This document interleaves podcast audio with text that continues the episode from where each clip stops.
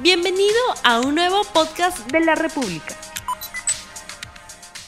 Muy buenos días amigos de la República, bienvenidos a RTV Economía, el programa económico del diario La República en este día miércoles 3 de marzo del año 2021. Vamos de inmediato al programa. Desde el día lunes primero de marzo, varias actividades de los rubros comercio y servicios vuelven a reactivarse en el país, pero con ciertas restricciones. El Ejecutivo de esta manera flexibilizó las medidas por las que los centros comerciales las galerías y los conglomerados tienen autorización para operar con un 20% de aforo.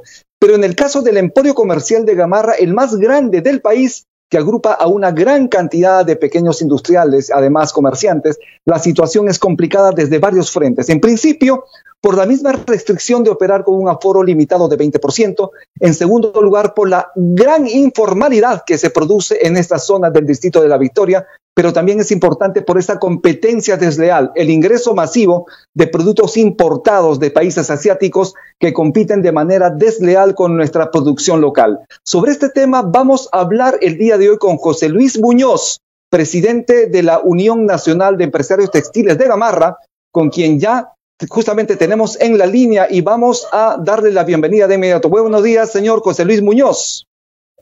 ¿Cómo está? Buenos días, ¿qué tal? Bien, muchísimas gracias. Bienvenido a RTV Economía. Empezaron ustedes ya a operar a puerta abierta desde el lunes primero de marzo. ¿En qué condiciones inician estas operaciones con un aforo reducido?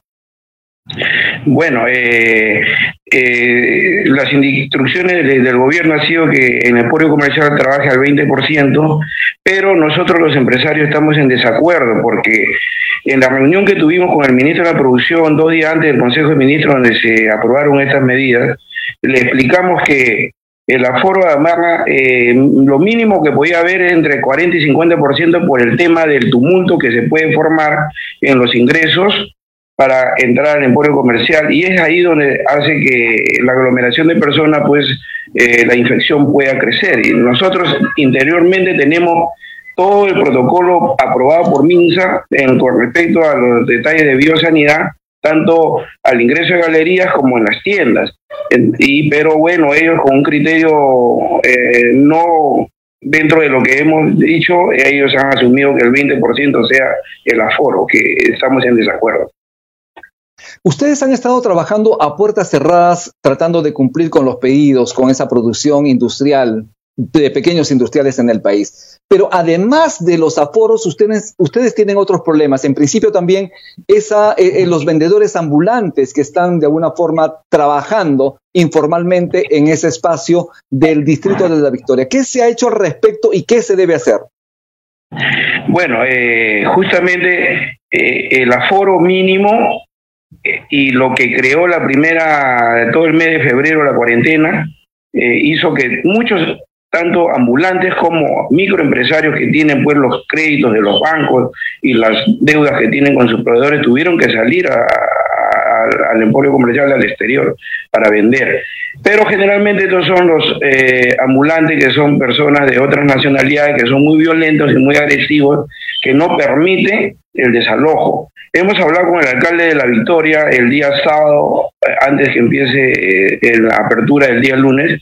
Él, se comprometió con, nosotros, con el Ministerio Interior, eh, con la policía y con los militares de las Fuerzas Armadas, tratar de controlar, porque estos señores, pues, no solamente agreden, sino también son violentos porque usan armas de fuego y nosotros los empresarios hemos estado intimidados quizás por ese tema y ellos han tratado de, tratar de ver esa, el problema, pero ayer ha estado lleno de ambulantes aviación, no ha habido ningún este, control sobre esto y hace que la, tanto el virus como la violencia de estos señores creen desasosiego y desconcierto en nuestros micro y pequeños empresarios del sector del emporio comercial. Estamos hablando no solamente entonces de informalidad, sino también de esa posibilidad de agresión de estas personas que vienen justamente a buscarse el pan aquí a nuestro país. Inseguridad, inseguridad que se suma a estos problemas en Gamarra. Para situarnos bien, ¿cuántos productores de ropa existen en el emporio comercial de Gamarra y cuánto empleo generan? Mira, nosotros en el Emporio Comercial somos 120 galerías promedio, de las cuales damos trabajo a 150 mil trabajadores. Eh, hoy día, eh, con esta desactivación que hubo de, febrero de la cuarentena, eh, se desactivó a un 50% el emporio comercial. 70 mil trabajadores que han estado activados, y, pero que están en crisis, porque la crisis ha llegado de tal manera que tenemos problemas para poder cubrir nuestros pagos tanto a los bancos como a los proveedores. Es decir, la, la cadena de pagos se está rompiendo y hace que los problemas inherentes, muchos microempresarios que ya no pueden pagar salgan del emporio comercial a volverse ambulantes. Y ese es nuestro gran dilema que hoy día estamos viviendo.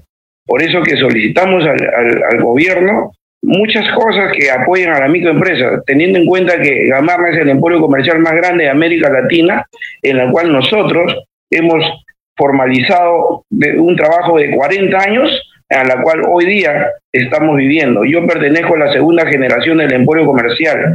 Yo llegué en los años 80 con 20 años de edad y hoy estoy eh, viviendo un tema que quizás nunca lo, supe eh, eh, sobrellevar, pero bueno, nosotros la fortaleza empresarial vamos a salir adelante, pero queremos el apoyo del gobierno en, este, en estas medidas de control, sobre todo de la inseguridad y sobre todo pues también que haya una línea de crédito para los micro y pequeños empresarios con tasas de intereses que vienen bajos porque entran créditos a COFIDE, pero COFIDE lo deriva a la banca en primer piso y ellos prestan a los microempresarios con tasas muy altas y no podemos reactivarnos de esa manera. Definitivamente, uno de los problemas también que los afecta a ustedes es la importación masiva de prendas que se producen en países asiáticos. Pero no es posible competir con este tipo de productos en mejores condiciones, mejorando los procesos, mejorando también los procedimientos y obviamente generando competitividad en el sector. Mira, de, lo que es mejorar la calidad, eso no, no, no está en discusión. Nosotros tenemos calidad. El tema de la importación de ropa china eh, y de Bangladesh, que generalmente lo que entra al, país, entra el país, el Perú es un país de apertura comercial en, la economía libre de mercado, pero eh, los países del sector, por ejemplo, como eh, Ecuador, Brasil, Colombia, no Chile, que ya no tiene industria textil Chile justamente porque los aranceles que hoy día nosotros tenemos es del 11% para ingresar esos productos, mientras que otros países de América eh, no, no protegen, sino que cuidan su industria de manufacturera y ellos tienen aranceles de 40, 45, 50%. Perú tiene 11, Chile bajó a 6 hace 15 años y Chile desapareció su industria de confecciones. Chile no tiene industria textil. Nosotros no queremos llegar a eso. Por eso que eh, se, se, hizo una denuncia a Indecopi para que empiecen una investigación para ver el daño que en la cual eh, está procreando este tipo de, de, importación. Esto no viene de hoy, viene de hace 15 años masivamente y Indecopi como ente técnico dio sus recomendaciones de aplicar medidas de salvaguardia por 200 días transitorias, pero el Poder Ejecutivo no, no aceptó y, estamos en esa lucha actualmente. Justamente ustedes han pedido la aplicación de salvaguardas y la misma autoridad, el Indecopi, ha recomendado su aplicación, pero de forma temporal. ¿Qué explicación les han dado a ustedes desde el gobierno para que esta comisión respectiva no apruebe la aplicación de salvaguardas temporales en el país y de esta manera proteger, digamos, a esta industria local?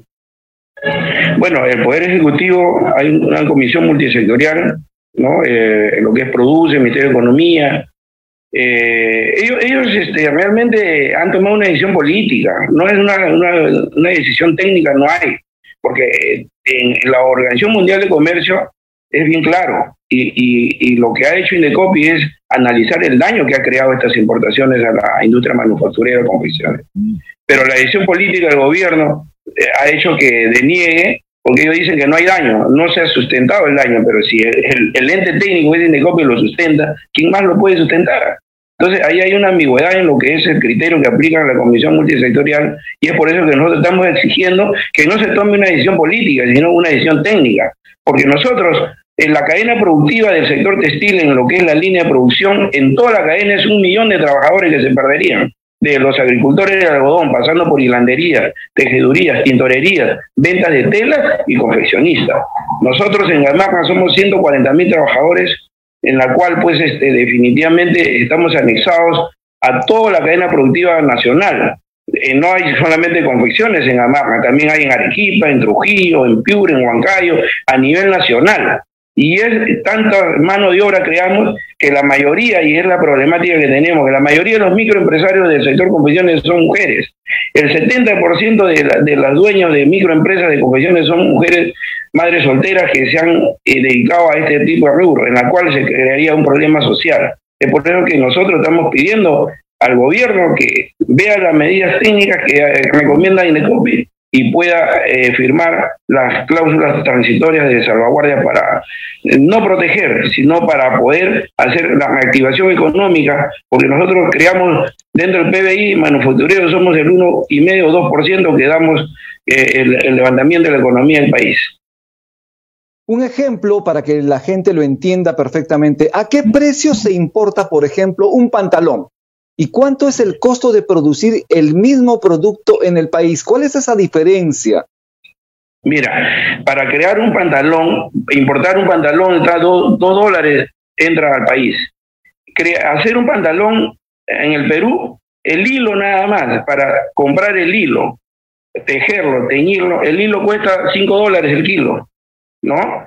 Y para, hay que hacer todo el proceso manufacturero, hay que tejerlo, teñirlo y, transformarlo en tela. O sea, ¿cómo se puede competir si un pantalón cuesta 2 dólares el ingreso contra el kilo de hilado que cuesta 5 dólares? Es algo imposible.